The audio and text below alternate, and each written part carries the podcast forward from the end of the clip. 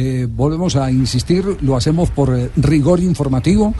Eh, las declaraciones no han sido dadas a Blue Radio, las declaraciones fueron dadas a la W.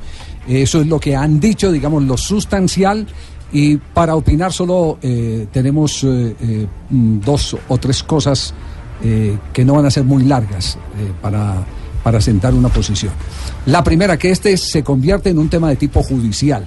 Totalmente. Total. Eh, y los eh, que tendrán que mm, comprobar eh, son los acusadores, en este caso de Oscar Julián Ruiz y de Imer Machado.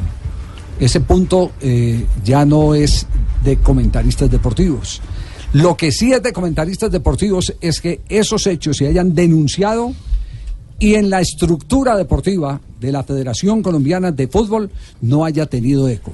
Esa parte sí es grave, porque eh, hay eh, o por eh, eh, desdeño o por desprecio o por cualquier otra razón que no nos imaginamos cuál pueda ser, hay una descalificación a la legítima denuncia que puede hacer alguien que se vea afectado por un acoso sexual.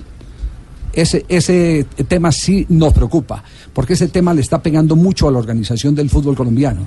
Mm, Decíamos, y, y he recibido eh, comunicaciones de varios amigos, la semana pasada ustedes recuerdan que dijimos en este programa que, que empezaron a investigar también el tema de los entrenadores que abusan de los pelados Sí, en las sí, divisiones sí, inferiores. sí, sí, claro. Pues me Hicimos han, escrito, me han escrito un montón eh, de personas de la Liga de Bogotá y la Liga de Cundinamarca, diciendo que tienen hechos puntuales y denuncias específicas sobre este tema y que la organización no ha hecho absolutamente nada por controlarlo. Y la organización es desde la federación hasta las ligas, desde la federación hasta las ligas. Ese, ese, ese, ese es el punto que más eh, nos preocupa.